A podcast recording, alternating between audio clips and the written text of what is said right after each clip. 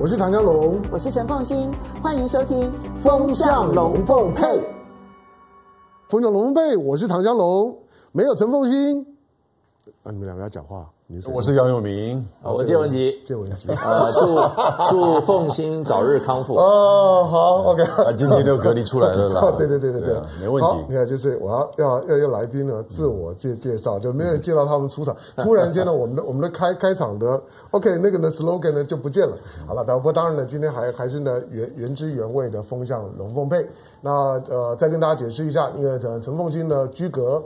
那居隔到要到今天晚上的十二点哈，所以呢，他就是循规蹈矩哈，所以呢，下个礼拜呢，你才会看到呢陈凤清。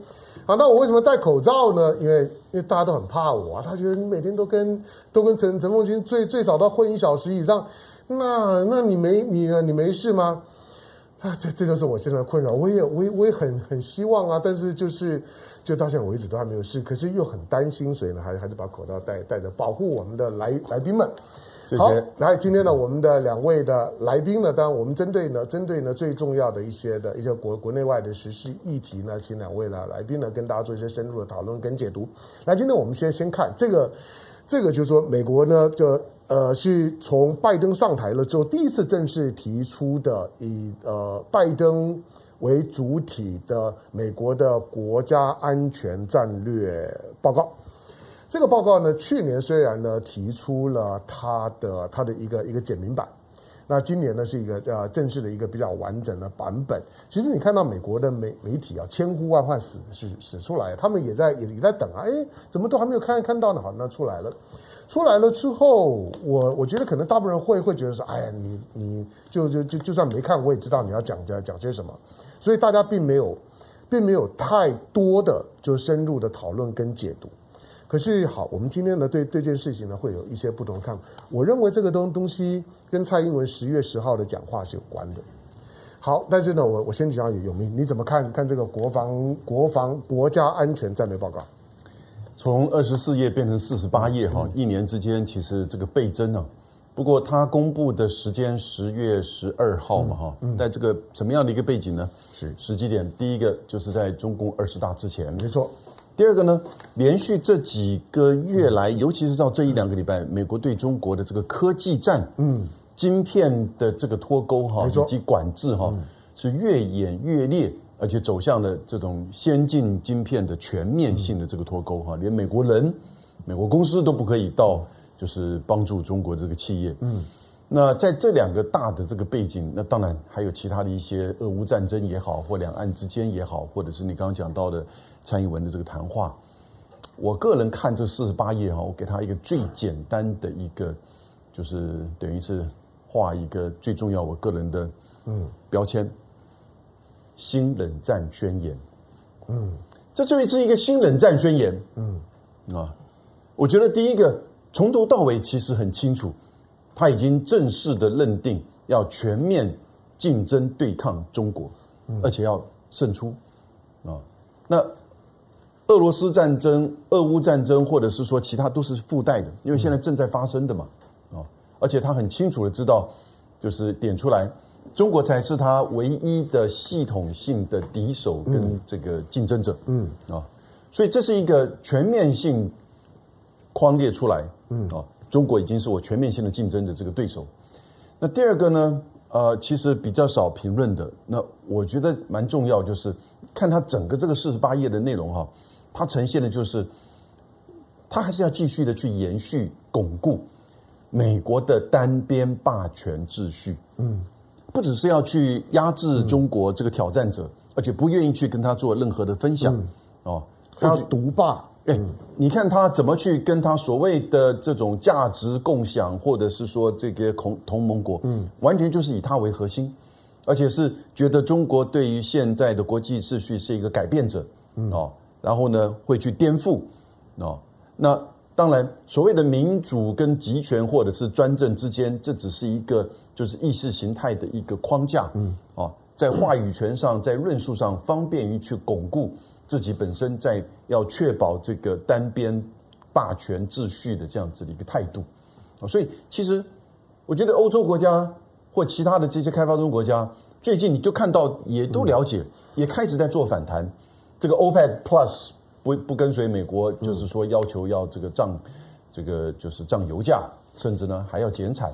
然后呢，法国、德国现在开始哎有一个不同的这个想法。那从德国到就是这个欧盟的贸易专员在这两天都说，哦，跟中国脱钩不是选项，嗯，而必须要务实、不带幻想的，不要幼稚的去跟这个要跟中国去进行这个接触跟交往，嗯，哦，那这个就很清楚，连我注意到，连那个德国的外交部长不是绿党的吗？对，他都说，嗯，跟中国脱钩哦是不切实际的。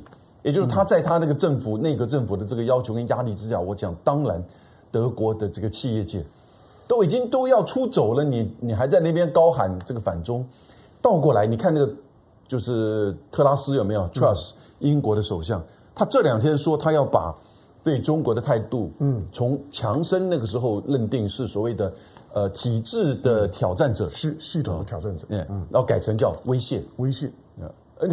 才五年，呃，七年之前呢，二零一五年我还记得那个时候，卡麦隆到北京的时候，还说啊，那那个那时候关关系多好啊。那个时候他还说中英关系是黄金时代，七年之间的变化，凭什么变化？就是因为美国这个变化。所以这个战略报告书也点得很清楚，美国要单边的维持他自己的这个国际跟霸权的秩序。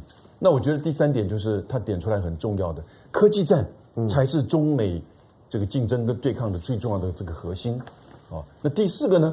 我觉得他把，我应该这么讲，一中政策下，台湾议题国际化了。嗯，好，他还是框列那个一一中政策，但他的一中政策当然是指台湾关系法三个公报跟六项保证。哦，然后呢，他还是重复，就是说这个不支持台独，以及这个反对任何一方单方面的改变现状，这是过去他的这个政策。哦，从克林顿到现在这个政策的一个一整个会诊，啊，基本上有点像是就是说照本宣科一样。可是呢，他放的这个角度啊，以及他在别的地方也谈到印太和北约之间跟台海的安全的议题是有关联的，同时也支持台海的航行自由。所以某种程度，他也是把它就是说国际化，这个是。跟他过去从上来之后，在不管是跟日本、跟韩国，或者是跟欧盟、跟北约谈到台海议题的时候，都会带进来。然后呢，这个台湾政策法，因为我想选举完之后，明年开议之后啊，这个台湾政策法一定会开始浮现。嗯、大家现在都在等待，都在看，对它怎么样的浮现，它怎么样的这个就是修改或怎么样的通过，以及过程当中中美关系、两岸关系，嗯，哦，甚至台湾内部。不要忘记，台湾内部在准备选举，嗯，的这个冲击跟影响是什么？所以，我觉得这份的这个战略报告书啊，很清楚的，就是一个新冷战的宣言。以前我们都说啊，新冷战要来，新冷战要来，或者是说拜登说啊，我不要跟你新冷战，嗯，但是那个口头讲的跟他实际上做的啊，就完全不一样。他一口头讲了，就要保台四次了嘛，对不对？但是呢，当他一讲完，他就马上说这一切政策没有变化，嗯，所以呃。就是有缓和的这个，就是中美关系有和缓的这种，就是说上上下下，但是已走已经不可能走向和解，嗯，根本不可能走向和睦了，嗯，因为彼此现在都面临到彼此是一个最重要的这个竞争跟这个敌手了，嗯，好，当然这个口头上面的用语啊，呃，要要要去怎么样修修饰，我觉得无关宏旨，冷战就是冷战嘛。就基本上敌对就就是敌敌对嘛。特拉斯呢，在在英国摇摇欲坠啊，他的民调支持度只剩百分之十四的情况之之下，嗯、对他来讲最重要的事情呢，是把跟中国的关系呢，就是升升级到一种的敌敌对关系上面，就知道就是说，其实他们的那种的意识形态的僵化，嗯，其实是不太可能改改变的。对。那我们再看，我们当然从从美美国提拜拜登呢提他的这个就是说国家安全战略报告，我们从美国的视角呢，告呃引导大家去看他是怎么看这个世界的。虽然这些的领导人啊，我我我昨天拿拿到的这份呢，这份呢这个呃是一个一个叫叫做呢 Political 的 Intelligence 的，他他所他所做的全球的主要的领导人，在过去一个礼拜的这个民调的支支支持度。你会发现呢，其实今天在在跟中国敌敌对的，或者把中国当做假想敌的这些国家领导人，现在的满意度都非常非常差，每一个都摇摇摇摇欲欲欲坠。我我我简单远的远的就就不讲了。你光好，比如说德国，德德国消消资现在百分之二十九，嗯，然后澳洲的呢？呃，这个呃，奥呃，这个奥地利百百分之三三十还算比较好一点的，法国马马克龙三十一还算是比较好一点的，波兰百分之二十八，日本在他的民调里面只有百分之二十四，对支支持度哦，然后挪挪挪威百分之二十六，荷兰百分之二十四，捷克百分之二十三，然后后面还有更一个更惨的，你看到呃这个。刚刚讲到的挪挪挪威百分之二十六，再来呃，接下去啊，OK，美美国美国的呃这个的英国英国的英国英国的这个特拉斯呢，在这个调查里面只有百分之十六哦，然后呢，对南南韩只有百分之十八，就都已经都已经低到已经躺在地板上面了。但是呢，最最最高的是谁？在他的所有的民调里面呢，最高的是莫迪。莫的莫迪呢，百分之七十七，而且其他所有国家的领导人呢，都有遭遇到所谓的死亡交叉的问题。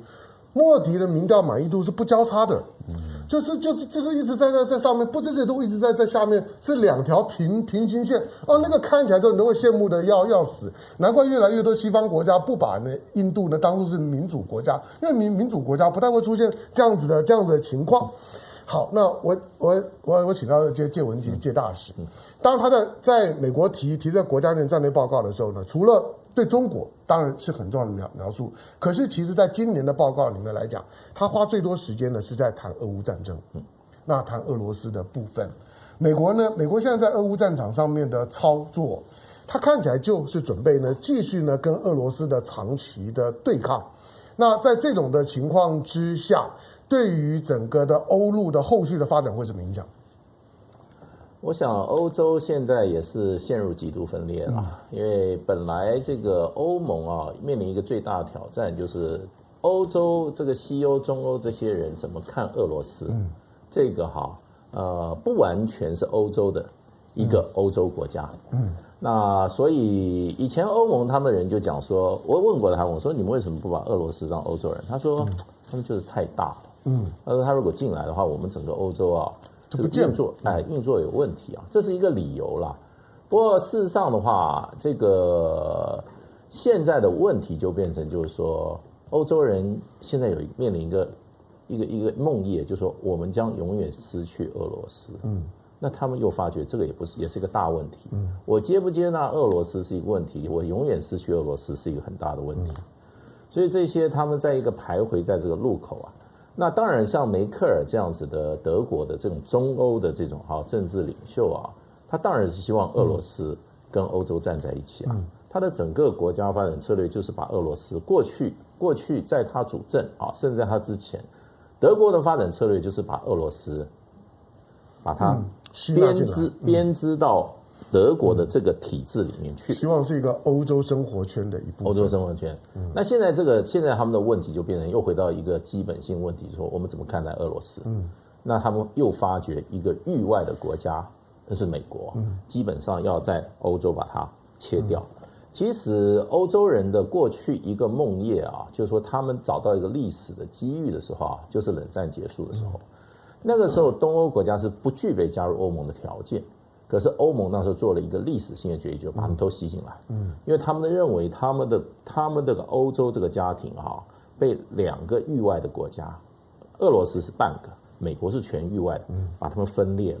所以那个时候我问过很多欧洲人，他们讲哦，我们这是历史性的决定。我说你们这个你们这个欧盟的门槛那么高哈，你那时候怎么可以接受这么多？他说这个是个历史性机遇，一定要抓。嗯。那我觉得他们把欧中东欧拉拉进来以后，现在的挑战怎么面对俄罗斯？那基本上还没有结论的时候，只是德国人在做，嗯，法国人也在做的过程中啊，发生这个俄乌战争。回过头来，他们又要变成就说，我现在是不是要永久失去俄罗斯的问题？那我觉得他们现在大部分发觉失去俄罗斯是一个很大的问题。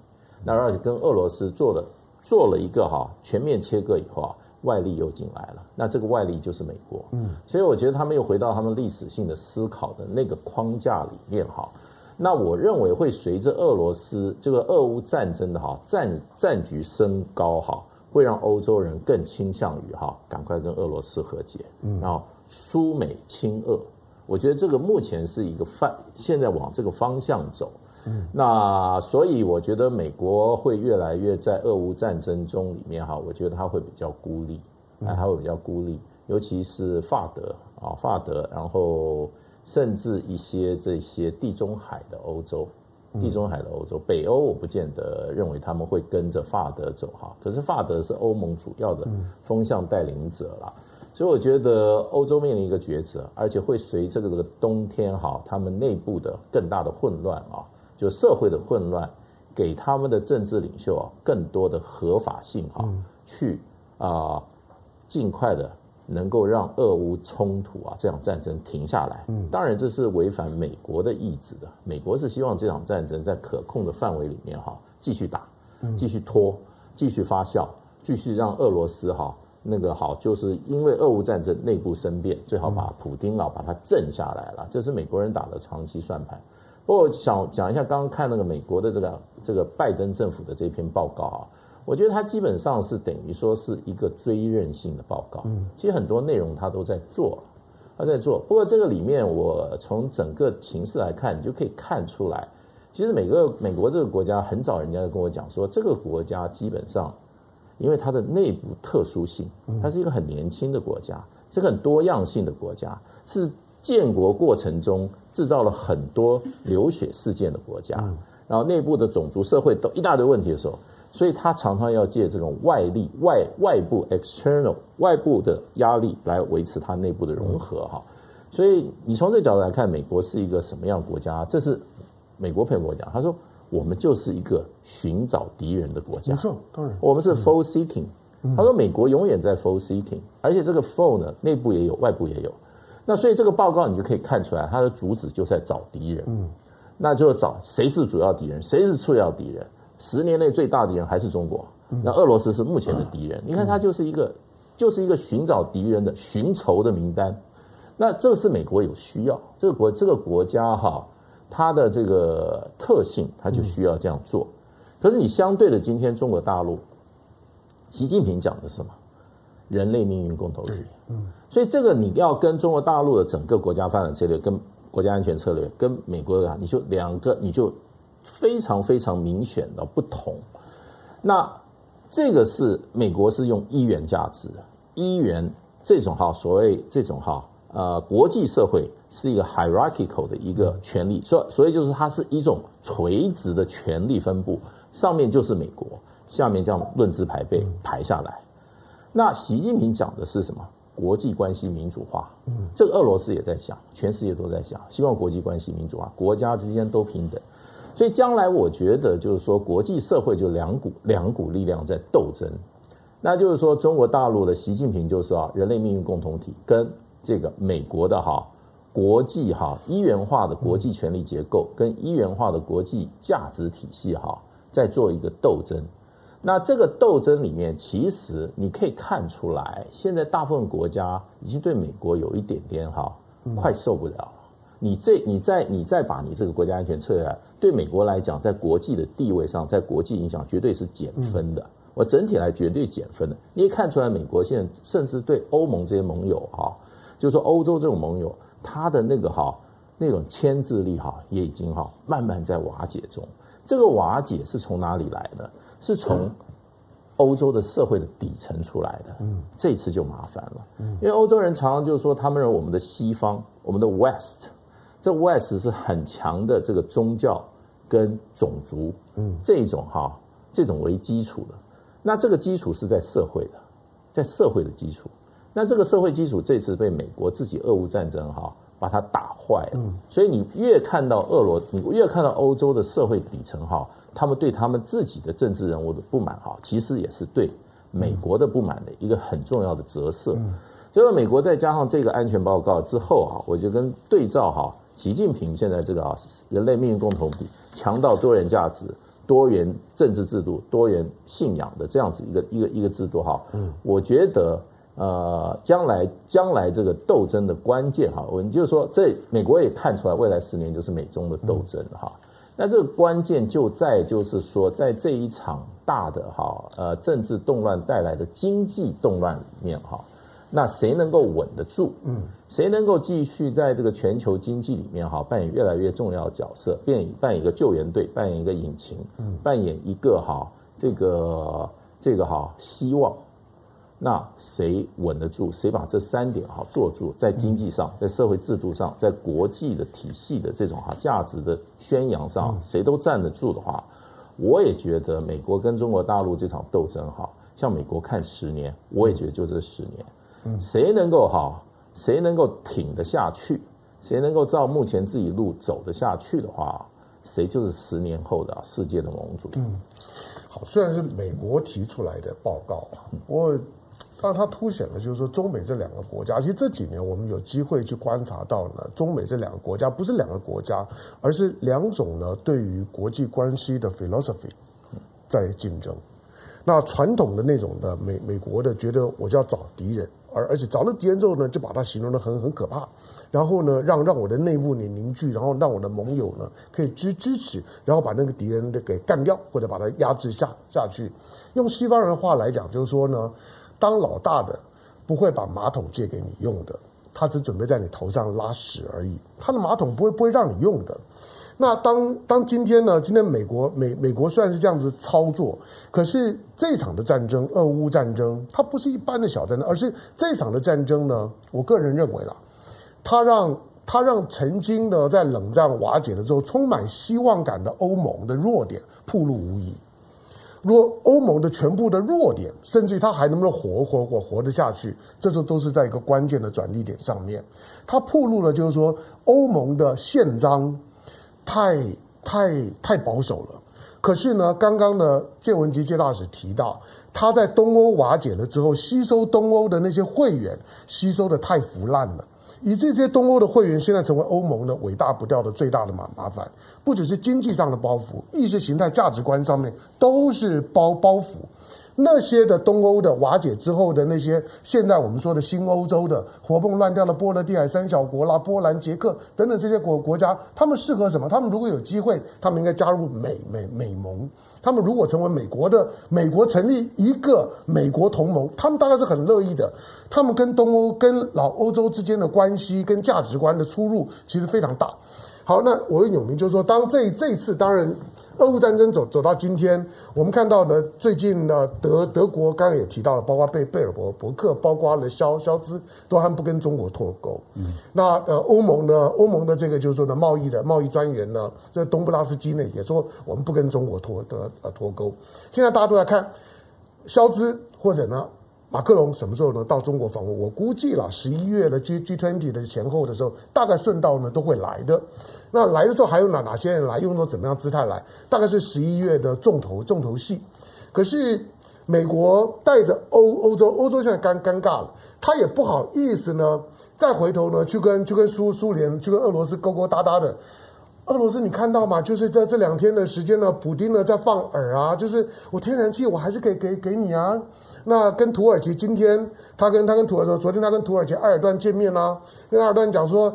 北西不通，土耳其西通啊！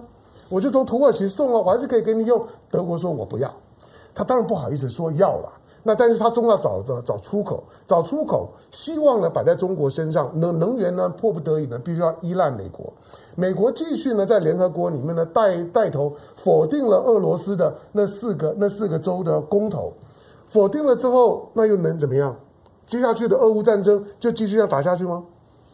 我们先说德国、法国可能会的北京行哈，嗯，我觉得倒不是说要去呃说服这个习近平可能来去介入到这个俄乌战争，不会，呃不会的，因为这个北京的立场是很清楚，我把它叫做俄俄乌分离，嗯，呃跟俄国的关系这个双边的这个战略互动是上不封顶，嗯，但是乌克兰战争它其实是维持中立，嗯，哦，而且他也把乌克兰视为他的这个战略的这个伙伴，嗯。啊。不愿意介入，那这个我觉得，在这个战争结束之前，除非发生到真的是非常严重，会变成一种扩大的这个情势。我讲扩大的情势，可能就是核战，或者是北约、美国会介入的时候，嗯、那也许中国跟其他的国家哈，包含印度，就会开始有一个态度出来。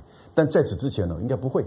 肖兹跟马克宏知道，你这个时候去去谈这个东西没有什么太大意义，嗯、但会谈这个问题了哈，因为这是眼前的问题。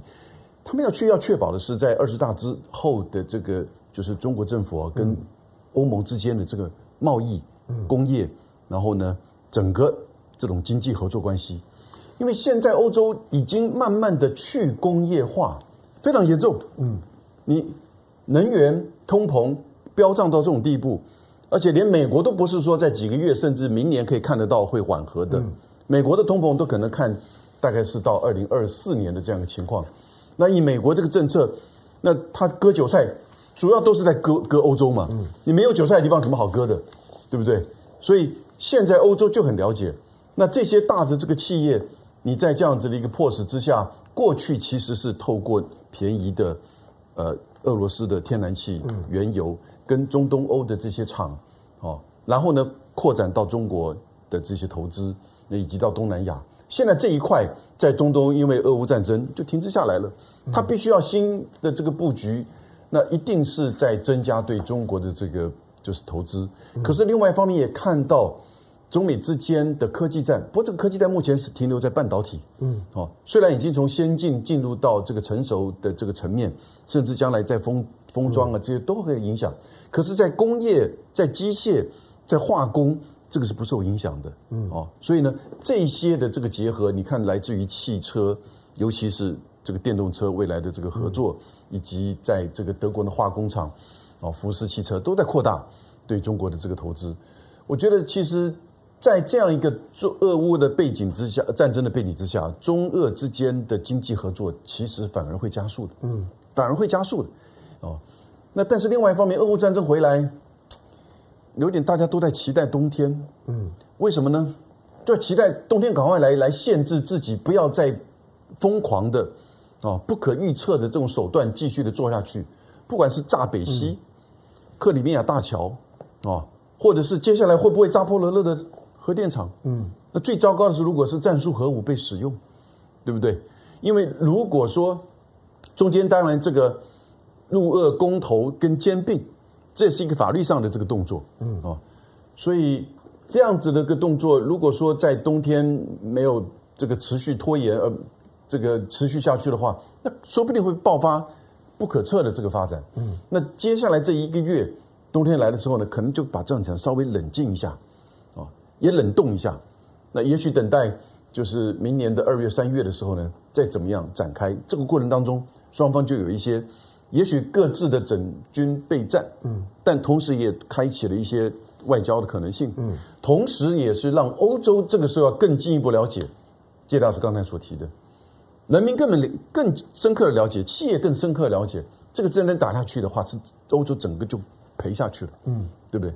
完全被收割，金融啊、哦，能源，马克龙最近抱怨呢，嗯，我跟你美国买液化天然气怎么贵的这种地步，这么贵，嗯、贵的。一船贵四倍耶，是啊，对不对？嗯，马克龙就直接的这个抱怨，他的经济部部长也抱怨，德国的这个经济部长也在抱怨，哦，所以这个是不对的。那因此，我现在最担心的是乌克兰有一些强硬派哈、哦，你看已经炸了克里米亚大桥，嗯，那这是乌克兰，这是俄罗斯这边这个指控，那我也觉得蛮接近事实的哈。那、他人人都已经抓了，抓了一堆的嫌犯了。那接下来会不会针对扎波罗热这个核电厂嗯的攻击？如果发生核灾，俄罗斯会怎么回应？嗯，或者是说他更进一步的疯狂的这些攻击，然后使得俄罗斯这边错步没有办法，就是说在因应情况下失去更大的这些这个四个州的这个这个面积范围的话，他会不会采取战术核武？嗯，大家都一直在觉得说应该不会，应该不会。不过提醒大家，我二月二十四号之前我也觉得俄罗俄罗斯不会打战争。啊嗯、我们也从来不认为北溪会被炸，我们也不认为克里米亚桥就一直在说了。嗯，但是在那样这个安检的情况之下，控制之下，它还是被炸成这个样子，对不对？这就是这就是拜登讲那句话的适用，嗯、就是普京是理性的，但是他失算了。我们都是理理性的，我们认为不至于需要诉诸战争手段吧，不至于要要敢敢去炸核核电站吧，不至于有人敢去炸炸那个桥，没有必要吧？但是有人做了。我觉得，嗯、我觉得金氏家族是理性的。嗯，这个呢，我我我们待待会来。但是呢，嗯，普京其实现在不是的，因为你要知道，在这个地方啊，过去三百年来。领土的变动，通通都是战争的结果。没错，没错，一定要用战争的手段。没错，他们都生活在那样一个环境当中，嗯、所以为什么这些三小国到这个东欧的国家会反抗这么激烈？因为他们知道，这个如果战争不利于这整个就是西方或者是乌克兰的时候，嗯、他们就是接下来唇亡齿寒的这个被、嗯、可能发生征战的这个所在。嗯，历史的意记忆太深刻，在这边几乎只有这一个逻辑。嗯，那现在走到一个。真的不要认为战术核武不可能使用。你现在假设好了，香龙，俄罗斯用战术核武，好吧，一千吨，好了，一万吨好了，他打的就是战场上的一个旅级的单位，两公里到三公里的范围被毁，其实大概也没有多少士兵或者是这个，他应该不会去打城镇哈。美国怎么反应？嗯，把战术核武给乌乌克兰？不可能，不可能。北约或美国自己用战术核武回敬。回击俄罗斯也不可能，不可能提高到战略核武更不可能，更不可能。那现在怎么办？他已经打第一颗了。嗯，当然你会全面性的政治经济的这个制裁，甚至有些国家都会跳起来。嗯，我觉得甚至这个时候印度跟中国大陆都会有一些反应。对，但是呢，怎么办呢？你要让他用第二颗，嗯，第三颗，嗯，到后来变成核武大战，嗯，这个时候就一定要用政治的手段去要去谈判。嗯，普丁有没有想到这一点？那我我一直认为，美国美美国在北约东扩的过程当中，用战略压迫逼着俄罗斯呢要动手。嗯现在呢，他用战术性的压压压迫，尤其在你那四周宣宣宣布呢独立，然后加入俄罗斯之后，我就不断的对那四四周呢进行了攻攻击，逼着你必须使用战术核武。对，如果我今年初呢逼你呢，逼你对乌克兰动手，今年底呢逼你使用战术核武，二零二二年是美国大丰收的一一年。如果达到这两个战略跟战术性的目标，当然我们我们持续的关注了，因为。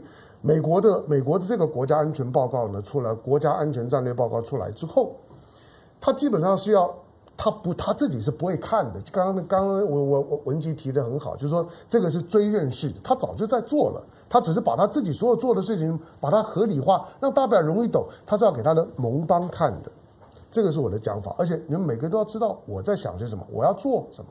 他对那些的所有看的盟邦，包括台湾在在内，是很清楚的一个。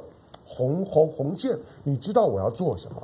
当然有有一些的国国家，你注意到最最近他们开开始可能会挑战美国的红线，包括沙乌地阿拉伯，包括印度，包括土耳其。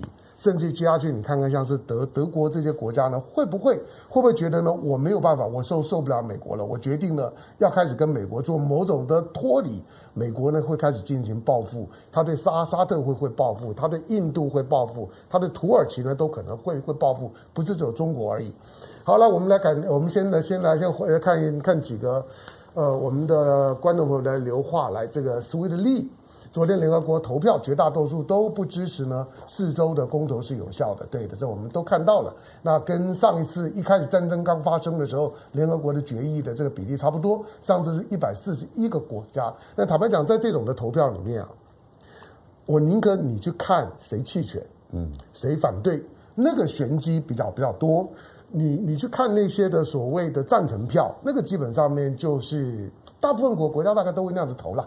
再来呢，SK Me 啊的美国脱英独立之后，还是得回去找英国结盟，因为同种同文化是无法脱钩的。对的，来秦地不用核战，欧洲内部呢就要玩完了，让子弹飞一下子。对的，好，无敌纸老虎，那欧洲没有多少时间了，时间拖得越久，俄罗斯人就越讨厌西方，到时候俄罗斯就彻底在亚洲玩完了。陈建宏，哎，这我们的老听众、老观众，来，俄乌发展到现在，到底是谁失算了呢？呃，他都还在骑，还在走了，骑还在走，还没有走完。再来，呃，当旺啊，大陆官方从来没有说自己是中立的，说大陆中立的来来源呢在哪里？只是说大陆会不会去介入，去调解这件事事情？看起来中间呢还有还有一些的变数。然后我们再再再转一题，我们来关注一下呢二十大。今天呢星期五，那十三号啊十四号。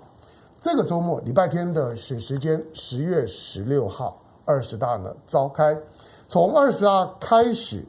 中美台三边呢都有大戏。大陆开完二十大之后呢，美国就是期中选举。美国期中选举完了之后呢，就台湾的九合一的选选举。这三场的政治或活动，对中美台的大接下去的政局都会有很深刻的影影响。其他的呢，就是看 G20 啊等等，呃，看看这 G 二十的这些会议。好，我请到我文吉。嗯今年的二十大，当然除了一些的人人事啦、布局啦等等等等之之外，从台湾的角度来讲，当然会高度关注习近平的第三的任期的起手式，对两岸关系的定位，对台湾的描述会不会有改变？你怎么看？当然，一般都认为这个可能这个修宪案里面哈，就是党章的修修改里面会把台湾的问题放进去。嗯。就说这个是变成中国共产党的一个历史性使命，嗯，这个就等于更强化了对于这个呃和平统一啊，嗯、就是说这个历史使命哈、啊，跟中国大陆中国的这个中国的伟大复兴哈、啊、是结合在一起了，那这就变成这个展现的决心哈、啊、是更强烈了，也对国际社会对台湾哈、啊、释放出一个更强的讯息。那当然，这一次我刚提香龙刚提这三个重大事件哈，这个因为政治体制不同啊，我觉得就是说，这一个这一个中共的二十大会让第一个中国大陆的未来啊更确定，哎更确定，那么方向呢更明确，那这是一个确定跟明确的过程啊。那第一个，我觉得大家看法都是习近平的第三任是没有悬念的。那问题就看他有没有做第四任的打算，这可能要看他的这个中央政治局常委的怎么安排了。这个我觉得是一个很重要的，可以可以观察。那嗯，这一点。那可是这一次我看了这个七中全会的一些报告啊，基本上是确定习近平作为中国历史，就中中国共产党历史上的领导人的地位啊，正更更一步往前往前提。而这里面也必很容易看出来的，要如果要看习近平的在中国历史上的功业的话，那么很重要一点就是看能不能哈和平统一台湾。嗯，这个是一个对习近平很大的一个，我觉得是一个悬在他面前一个很大的一个目标。而且随着这个呃两岸关系，也就是说进入到最后阶段的不断的哈呃。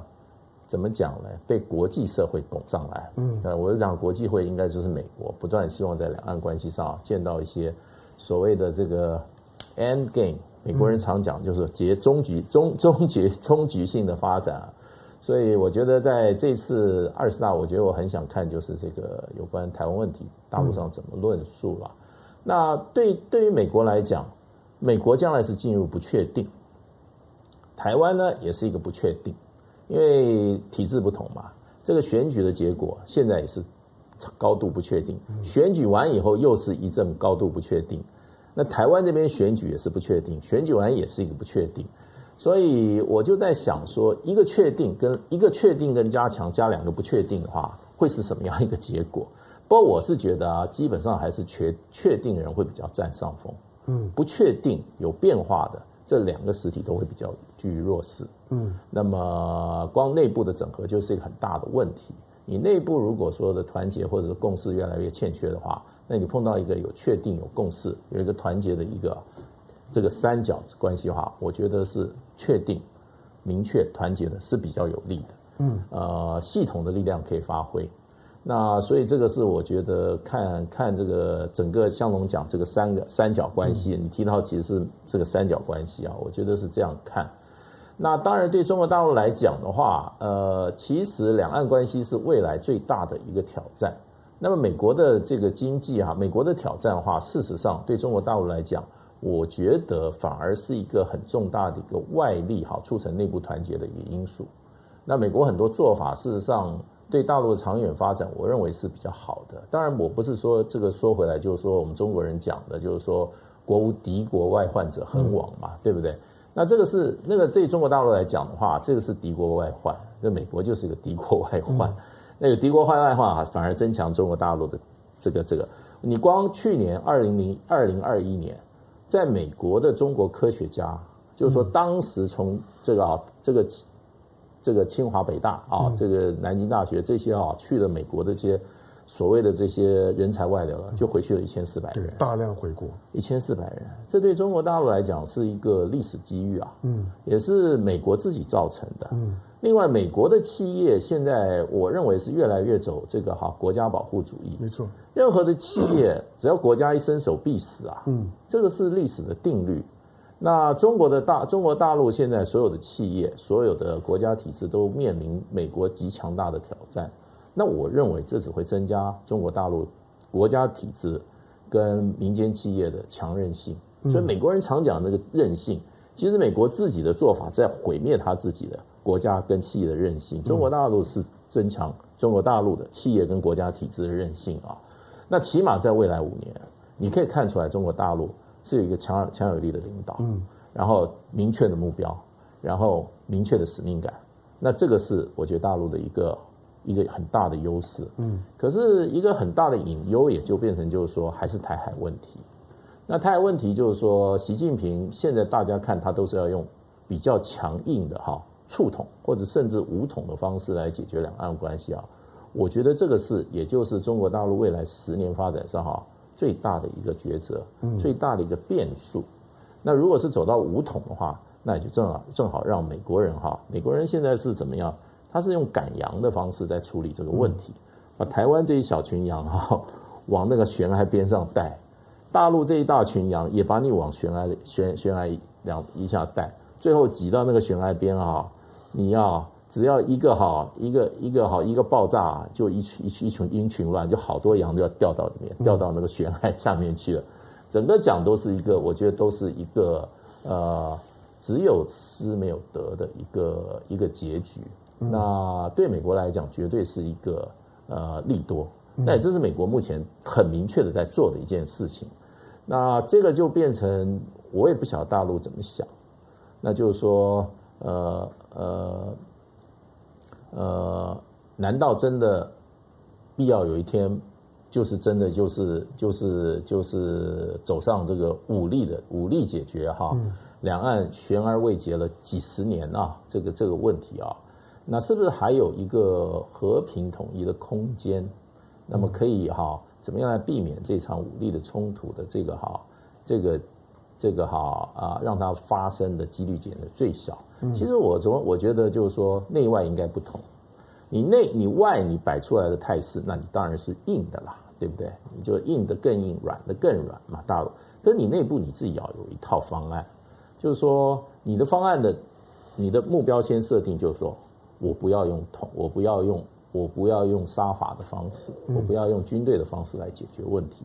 那问题就是说，你这个命题就是说，不用军队的方式，那么也可以达成两岸哈和解和和平统一这个目标。那这个有没有发，有没有设，有没有投注足够的人力跟物力跟物力的准备去做？你这种用这种哈用经济的结合代替最后的这种哈政治的融合跟统一啊，显然是行不通。你现在台湾已经百分之四十三点五的东西都卖到中国大陆了，嗯，可是呢，你你两岸融合有进有进展吗？嗯，两岸统一和平统一有往前走吗？嗯，所以你必须要找另外一条路。你纯就经贸手段，你认为这种哈唯物论，我有足够的这种哈。交流经贸的交流，那我一定可以达到一个哈质变啊，将来两岸关系就质变，显然没有发生啊。嗯，那你就不要重新思考一下，嗯、你有没有投入足足够的人力跟物力，嗯，去想另外一条能够造成用和平的方式达成和平统一的目的？嗯、好，因为蔡英文的任任期已经已经第六年了，那那很，我我个人是简单归纳了，很很可惜，就是说，我觉得。大陆的那种的武统的声音是非常激昂的。我们我们如果有跟大陆朋友接触，特别在网络上面，那不是假的，那也不不是什么网军在发动。相反，在大陆上面在压抑武统的声音的是习近平，还把它压压着，不要不要让它呢像像是呢像是呢水银泻地一样。可是台湾在压抑合同的声音，所有合合同的声音呢，都都都是被压制的。这跟呢，在过去呢，老老国民党的时代啊，还有梁树荣他们会去会会去推合统会啊等等这些呢，都已经过了。那那种那种国国统会啦，以及呢和合统会的串联都不存在了。当大陆他在还在压抑武统，台湾在压抑合合统的时候，你就发现对合统他已经失去信心。大陆对合统失去信心，接下去的情况，你看到大陆最近其实这段时间以来，我认为他所有的操作跟诉求的逻辑啊，我简单讲就是，大陆越来越相信，只有武统的手段成熟的时候，合统才有机会。他的目标是合统的。他并不想要兵戎相见，可是他必须要做足准备。他的武统条件如果不成熟，合统条件一定不成熟。换句话说，除非我我本身的力量够强大，否则跟你谈合同，你根本理都不会理理理我。这种的情况呢，会持续下去。当然，如果乐观一点来看的话呢，最近蔡英文在国庆的讲话是还，你你会感觉到他有他有稍微压抑一点点。我我认为那个压抑是美国的这个这个战略性的压抑。可是呢，这个压抑啊，对这场的选举已经产生了致命伤。我我不知道大家感觉怎么样？我在十月十号蔡英文的讲话之后，我认为最失望的，并不是北京，最失望的也不是国民党，最失望的是民进党的选将们。民进党的选将们本来就在等蔡英文的十月十号的讲话，鸣枪起在起跑，抗中保台，结果没有没有没有想到，你旗子摇一摇呢，又放下来了。所以现在民进党的选将，接下去的这四十几天要怎么打都不知知道了。好，我我我再请教永明，当然相对台湾的对应来来讲，最近。我注意到，就是说，在年年年轻世代比较活跃，像是 Dcard 等等的这些的这些网网站上面，年轻人讨论兵役的问题啊，非常热了。显然，你想，我们我们这些世代起码都是当两年兵的，嗯，但是谁谁告诉年轻人说不用当当兵，我们改募兵制，不想当就不要当，想当的我付你钱。民民进党对。民进党二十几年来，国民党呢，在这当初呢，想要挡说你这样子做会有有问题，理都不理你。民进党一路上面没有一个人例外。民进党如果有哪一个人说呢，我曾经呢挡过募募兵制，你站出来，我跟你道歉。每一个都是在欺骗年轻人说，你们就不用当兵，兵役会缩缩缩短，说到四个月，好吧，大部分都已经觉得是底线了。因为你做了这样的承诺，可是你现在的兵役又要延延长了，而且这个延长说它只延长到一年而已。很抱歉，你会延长到一年，我怎么知道你不会再隔一阵子？一年两个月，一年六六个月，一年八个月，两两年。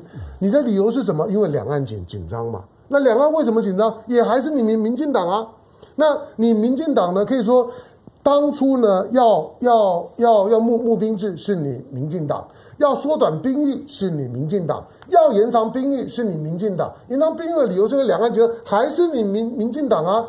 但是面对到这件事情的时候，你认为年轻人会看清楚蔡英文或者民进党的本质，会改变他们对政治上面的理解吗？呃，我现在的接触哈，嗯，我觉得呃，稍微年纪大一点的年轻人，嗯，蛮特殊的，稍微年纪大一点的年轻人，嗯，结婚的。已已经有小孩的，或者准备有小孩的，我觉得这次因为这个疫苗政策，使得他们非常的嗯，这个讨厌民进党，因为自己本身可能会有小孩，或者是有家庭的时候，这个疫苗政策造成就他自己的家庭不是单单他不再是单独一个人了，嗯，哦，不再只是面对电脑前面自己一个人怎么回复怎么样，就是代表他的这个想法呢？不是这样子，嗯，他考虑多了东西了，就他才知道说原来为什么他跟他父母亲之间在政治态度上会有这样一个差距了。当你有家庭，当你有小孩的时候，你考虑的东西就比较多了。哦，那这个层面，我觉得其实蔡英文政府自己自食恶果，你自己的无能执政执政，你自己的无能治理，你自己的这个疫苗政策政商勾结，到现在这个高端还提不出他进一步的这个高端疫苗，提不出他进一步的这个报告，啊，你不断的拖延，还不惩罚他，已经变成就是整个，尤其是台北市了，或者是北部。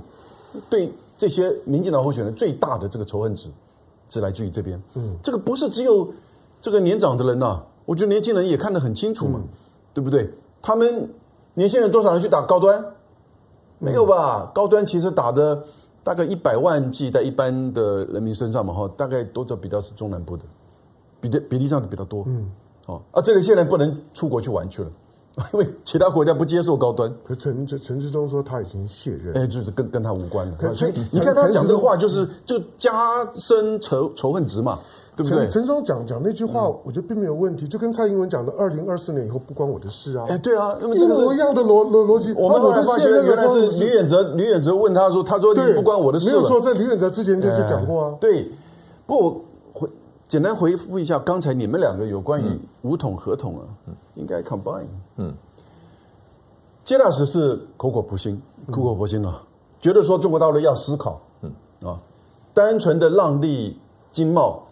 这不太具有吸引力了，会有一些人呐、啊、会担心啊稳定啊生活啊等等之类，我们少了这个陆客，少了这些，事实上真的造成了一些嗯很，尤其是中下阶层，嗯。啊，但是你他没有到一般的这种大家认知的层面，所以怎么样出来一个这种和平的手段能够增加吸引的，啊，其实东西德那个时候的西德的做法。那个时候，当东西德统一的时候，韩国自己也计算过，那个时候西德花了大概多少钱？超过上兆美元啊的这种，就是说东西的这个融合，不是只有那个时间点，而是在后续的十年。而那个时候，韩韩国去计算一下，发觉到他们没有那个能力，至少在财务上啊，这是一个也许是一个思思考的这个一个切入的角度，嗯，好，那。香农说：“五统这个有效才能有合统的这个希望，嗯、这个是一个针对北北京现在的整个的论述给我的感觉。这个是成把台湾问题当做是一个中美问题，嗯，这也是本质本质之一是没有错，嗯啊，你要有一定的，也许从北京的角度而言，一定的这种军事的这种反介入的能力啊，以及掌控的这个能力，你才能够去促使合同的条件能够成熟。可是这个要结合的。”你如果真的要对台湾有任何的这个吸引力的话，也就是说你要能够抗拒美国，你同时又能够吸引台湾人，嗯嗯啊、哦，那这个可能是一个大一个大工程，嗯，这样子。但是呢，对台湾，我觉得很重要的关键是哈，过去民进党的网军其实是影响年轻人一个很重要的因素，嗯，因为年轻人现在都挂在网上，嗯。那因为同才之间，以及他参与到的这些，不管是论坛还是说这个 Line 还是群组，你有那种带风向啊，一只要有人带风向，这台湾的环境就是如此嘛。我们上课也都知道嘛，只要一个人不断这个发言，别人都不会讲话的。如果今天我是这个在像我们上的课，如果用英语上课的时候，很多外国人不当然会吵来吵去，不会这样子带风向的。但是台湾的年轻人世代哈，会那被带风向。被带风向之后，如果他背后都是网军，太阳花不就是最大的带风向吗？嗯，太阳花就是政治上的带风向嘛。然后呢，告诉你说那是黑箱作业，告诉你说那是因为国民党这个沟通不良，嗯，对不对？以上皆非，实际上它是政治上的带风向。嗯、那年轻人会受的这个影响。但是为什么在上一次投票的时候，蔡英文得了八百多万票？那个是当然也是有一个最重要因素，那是香港因素。嗯，在那个时间点刚好，好、哦。所以呢，在带风向情况之下呢，会有这样子的一个发展。那现在我觉得，就至少十一月二十六号的投票，这个风向已经没有人在带了。对。那怎么样让民这个二零二四这个选举哈，不让民进党的网军带风向？但是他们也知道，媒体是绝对的这个就是带风向跟操控者。所以你看，现在现在花多少精力在媒体的这个影响上，嗯，对不对？所以这个就我觉得其实。可能在二零二四的这个选举上面，可能还不一定绝对是有利于，至少在媒体环境上不一定有利于就是反对党的。香港的香港的反中东事件啊，最大的受害者，嗯，就是赖清德。所以连连着这两天，连李远哲出来都在骂骂网军。都在骂骂，就是蔡英文的在操操作网军。你想李远哲讲话那种的悲悲愤感从哪来？就是他们台独的金孙，竟然被香港的反送中给毁了。结果呢，让他跟蔡英文连修补的机会都没有。好，所以那现在就看呢十一月二十六号之后呢，怎么办？那我我再再感感谢了一些我们的我们的观众朋友的留话。来，都市放流一九七零来，两岸最简单的办法呢，就是马斯克，那个是中国早就摆在桌面上面的。我我我建议大家可以把马斯克跟曹新成这两个商人做一个对对比，那个非常有有有意思啊。好，外国商人呢觉得啊，就一国两两制，本国商人突然回来，准备要拼命了。好，那林默，然后所以要十八岁的公民权啊，搞一群呢没孩子的来投票。好，还还有没有没有了？好，好，来再来，我我我我我请到这届大使，我们我们我们收给我，因为这一次的二十大召开前的时候，这两天的时间呢，国际媒媒体啊都很兴奋，因为呢在北北京的三环上面拍到那张照片，那张的那张的照片上面，对，因为因为是在应该是在北京市的海淀区的北三环西路的四通桥上面。那那个桥上面的高架道路上面呢，有人呢挂了一长幅的这个这个横布条的标语标语，抗议的标语，上面写的呢是，上面上面写的不要核酸，要吃饭，不要封控，要自由，不要谎言，要要尊严等等等等，然后写的罢罢课、罢工、罢免独裁国贼习近平。哇，那你我我我不知道你会不会注意到，像比如说我看到。我看到，不管是不管 VOA 也好啦，不管是不管是这个，就是说法广也好，都很兴奋，加油添添醋，在网络推特上面更是兴奋的不得了，觉得竟然会出现这样的标语，你怎么看的标语？其实任何一个社会哈，你大概都有百分之七的人，这有人研究过，他一定是极端反对体制的嘛。你不可能说中国大陆没有人反对这个体制，那个反体制是人性里面哈，它就有一定百分比的。嗯。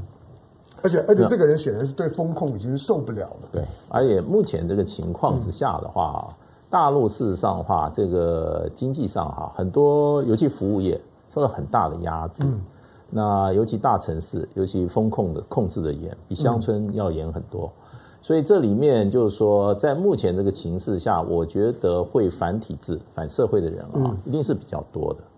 那可是这一个就基本上，他如果说他只是反这个哈，反这个现在的这个所谓的封城措施啊，嗯、他不会后面加了那几句。没错，对他，所以他这个是有政治动机的。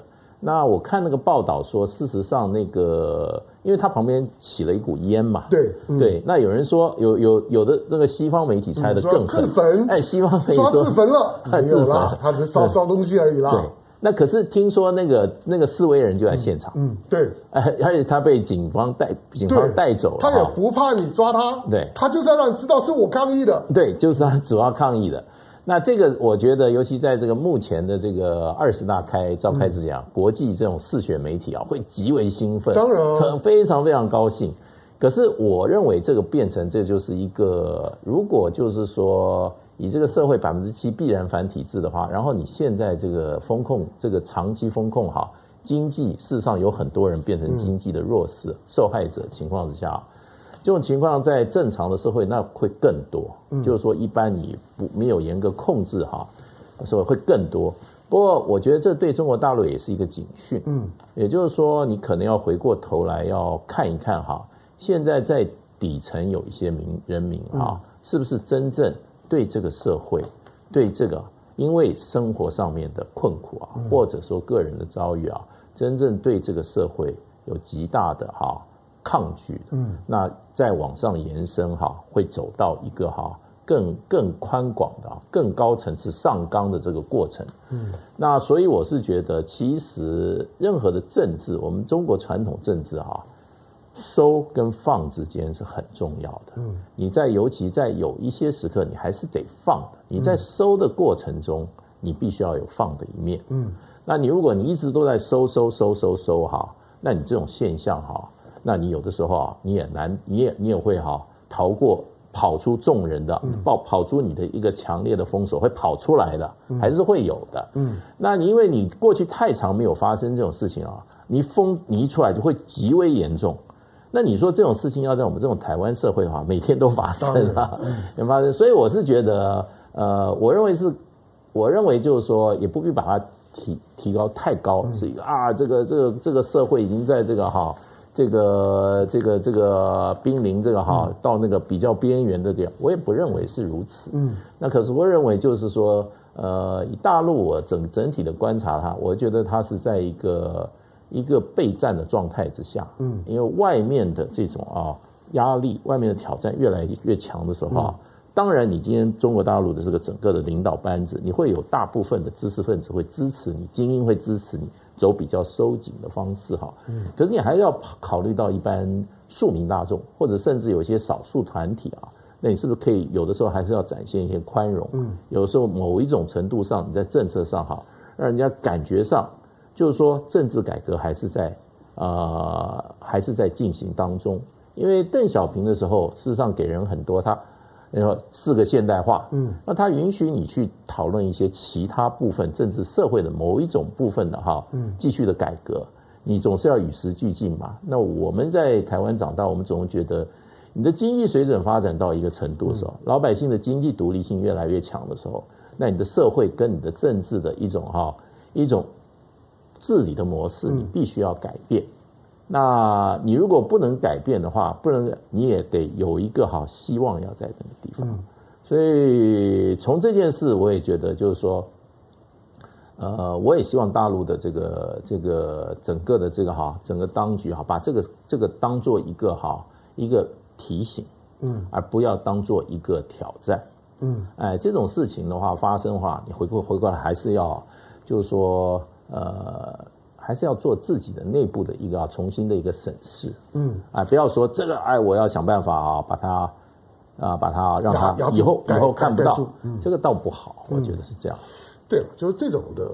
我我我当时第一个看看西方西方媒媒体啊，西方媒体这两天的时间大作，尤尤其在推特上面那种那种的兴奋感啊，可以想见。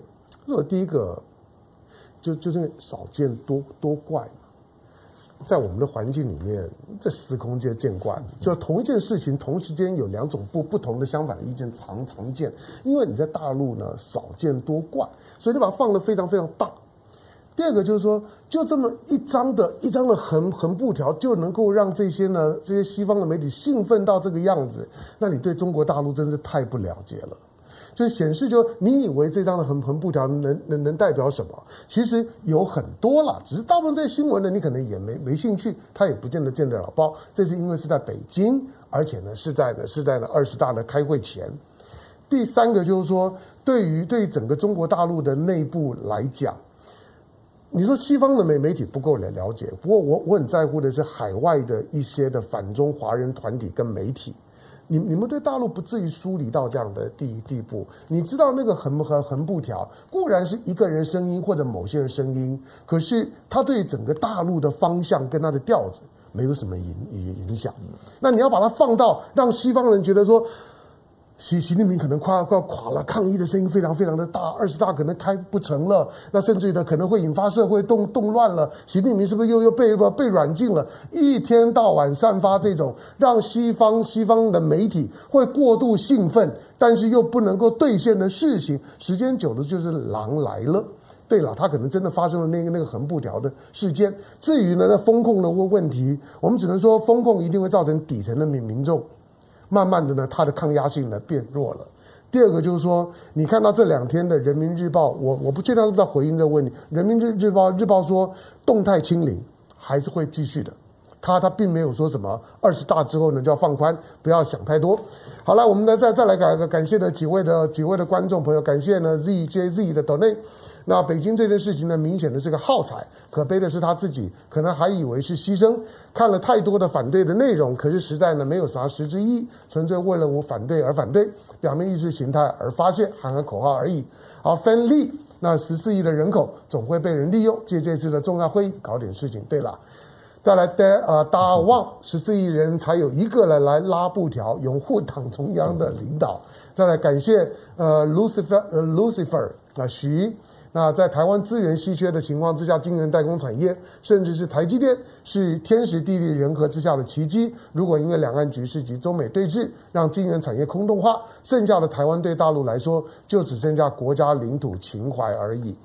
对啊，就是你看到美国去，其实我们最后做个做个简单的结论啊，就是说，你对于对于这种的美国，美国现在对于台积电啊等这些毛毛手毛脚，你你怎么看？呃，叶伦跟布林肯就在上个月讲得很清楚嘛，嗯、半导体过于集中在台湾的制造，已经是美国的半导体产业的风险，更是国家安全的威胁。嗯，然后你看到他一连串的从就是台积电或者是整个台湾，他希望能够移转到美国。嗯，这个产业的空洞化，甚至在掏空台湾的半导体，是他认知到第一个太过于集中是他的威胁，第二个台湾真的有战争风险。嗯，他在做最坏的准备，这都很清楚。所以这从他自己本身的产业跟他的国家利益而言，从美国的角度而言，这是他的准备，是他的战略。但难道我们还看不清楚吗？在台湾？嗯。最后加一句，就是有关于就是这个贴布条的事情，以及国际媒体反应。五年之前，我就看到一个日本的杂志写了一句话，我我一一直记得那句话好清楚。他中国崩溃论已经崩溃了。嗯，对。我们讲了二三十年的东西，怎么样更真实、更理性的去看待这个中国的发展，嗯，以及中美关系的这个变化？我觉得其实对我们现在而言，真的是一个很重要的课题。嗯嗯，对啊，咱们把一个一个一个人。他在一时之间对一件事情的诉求，他用一种比较公开极端的方式表达，而把它理解成好像整个社会当中的对一个体制会都对某个事件的集体的反对，而不断的预告的呢，中国又要出大事了，又要崩崩溃了。这个是我每天呢在看推特的时候呢，几乎天天都会出现大量的这种的文字。快跟我讲说，你们这些活在活在这种的论调里面，到底要到什么时候？整个西方世界呢，被于大苹果三明治，对于这种的、对种的大纪元的这种的反中华人的系统，已经蛊惑了这么久了，他们难道不知道吗？好，今天呢，因为还是是是时间已经到了，不然我们还想要聊聊看呢，金金小胖的飞飞弹，金小胖的飞飞弹呢，看起来准头越来越越高了，而且这个时候呢，射飞弹。看起来呢别有用意哈，所以呢没关系，下个礼拜呢我们再来个呢关注呢其他的呢国际新闻的话题。感谢今天到我们现场的杨耀明，谢谢，杰文吉大使，谢谢感谢感谢，下回见，拜拜，哟呼。